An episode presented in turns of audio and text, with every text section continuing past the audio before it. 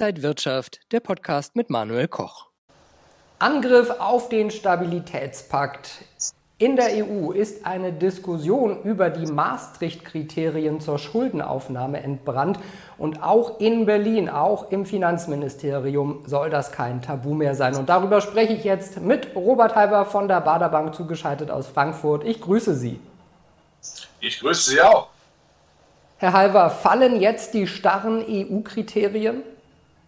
Sie sind schon gefallen, die starren Vorgaben, sie werden noch weiter fallen. Wir haben mittlerweile Stabilitätskriterien, die so weich gekocht sind wie eine Spaghetti. Jetzt fehlt eben nur das Endstück, das heißt hemmungslose Schuldenmacherei. Ich habe ja nichts gegen Schuldenmacherei, wenn die Schulden gute Schulden sind, wenn sie also quasi dazu verwandt werden, die Infrastruktur in Europa Vordermann zu bringen oder die Bildung, die Digitalisierung. Aber man muss vermuten, dass man damit sich wieder nur äh, dann die Unterstützung des Wahlpublikums erkaufen möchte, aber nicht wirklich als Eingemachte geht, um wirklich klar zu sagen, wir wollen auch von der Wettbewerbsfähigkeit ganz vorne sein. Von daher ist diese Entwicklung nicht positiv. Die Zeiten sind ja jetzt ein bisschen anders als in dem Moment, als diese Kriterien mal verabschiedet wurden. Also wir haben jetzt im Prinzip keine Zinsen mehr, die Staaten sind höher verschuldet als einmal gedacht. Ist eine Renovierung, eine Reform dieses Systems dann trotzdem jetzt mal überfällig?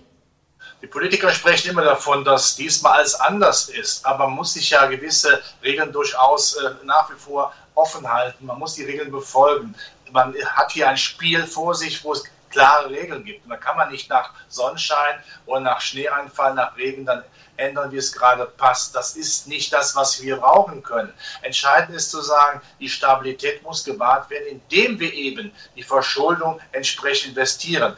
Wenn die Schulden dann aufgehäuft werden, wenn die Schulden größer werden, dann muss darauf geachtet werden, dass auch das Vermögen der Staaten größer wird, die Infrastruktur, damit die Unternehmen gerne bereit sind, in ein Land zu investieren, wo es eben dann bis zur letzten Milchkanne auch dann Internet gibt, wo die Strompreise nicht so hoch sind, wo die Menschen gut ausgebildet sind, dann ist es gut investierte Schulden, denn dann hat man nachher auch ein Wirtschaftswachstum zu erzielen, das dann dazu dienen kann, diese Schulden wieder zurückzuführen. Dann ist das gut, aber diese Bedingung muss eingehalten werden. Und da habe ich auf jeden Fall meine Zweifel, weil es in der Vergangenheit auch nicht so war, dass man Stabilität ernst genommen hat.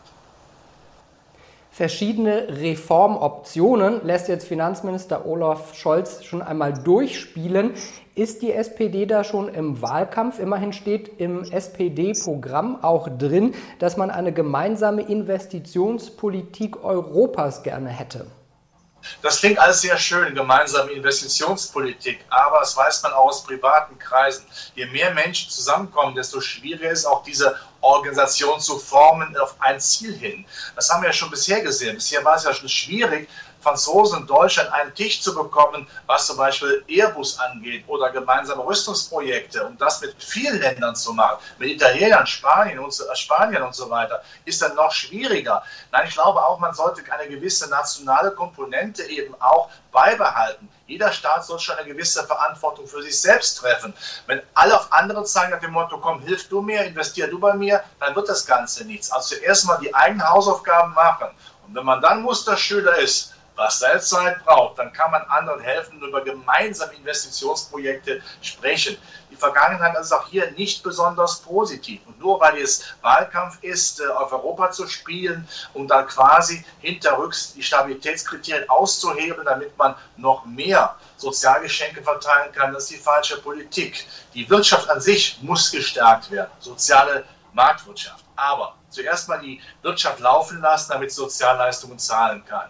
Wenn man das einhält, kann man gerne neue Schulden machen, aber bitte auch zuerst national das Ganze betrachtet. Warum sollten Italiener Interesse daran haben, dass bei uns der Infra die Infrastruktur gut läuft oder umgekehrt? Jeder muss seine Hausaufgaben selbst machen und dann gucken wir auf das Allgemeine. Er hat denn Deutschland die Hausaufgaben gut, gut genug gemacht oder wird jetzt der deutsche Zahler am Ende der Schuldenzahler Europas? Nein, ganz klar die Antwort nein. Wir haben nicht unsere Hausaufgaben gemacht. Wir haben das frühere Leitmotiv, das ich oft genug wiederhole, Vorsprung durch Technik nicht weiter befolgt. Das ist der Grund, warum wir ja in der Wettbewerbsfähigkeit international nach unten durchgereicht werden. Das ist schon mal das Erste, was nicht in Ordnung ist. Und dann ist auch klar, wir können nicht in Deutschland über Steuererhöhungen fabulieren und die als sozial gerecht darstellen, obwohl sie auch den Facharbeiter treffen und das Eigentümer, die eigentümergeführte Unternehmung und dann gleichzeitig anderen Ländern gestatten, dass sie ihre Steuern senken. Das ist absurd. Das ist nicht Europa, das ist Absurdistan. Das darf man nicht zulassen. Also von daher immer wieder den marktwirtschaftlichen Charakter im Kopf behalten. Und jede Form von Neosozialismus, auch Schuldenverteilung, muss im Keim gebrandmarkt werden. Gibt es denn Alternativen, um die Schuldenfrage in Europa für alle Seiten irgendwie gut zu klären? Also im klassischen Sinne können wir die nicht mehr zurückführen. Das heißt, wir müssen uns helfen mit billigen Tricks. Der erste Trick lautet da, die EZB kauft weiter Staatspapiere auf und die werden dann in den Keller der EZB gesperrt, eingeschlossen, Schlüssel weggeworfen, dann sind sie futsch sozusagen, ohne dass aber da was anbrennt. Das zweite ist natürlich, wir lassen bewusst Inflation zu, die höher ist als der Kreditzins, denn dann entschuldet sich äh, Europa und die einzelnen Staaten wie von wundersamer Hand das, was die Amerikaner immer schon gemacht haben nach Kriegen. Das machen wir jetzt hier auch. Aber die klassische Schuldenzurückzahlung, das gibt es nicht mehr. Dafür sind die Schulden viel zu groß. Von daher macht man ja diese Kunstgriffe einer EZB, die die Schulden dann finanzieren muss, gemäß dem Trotto EZB einer Zahl bestimmt.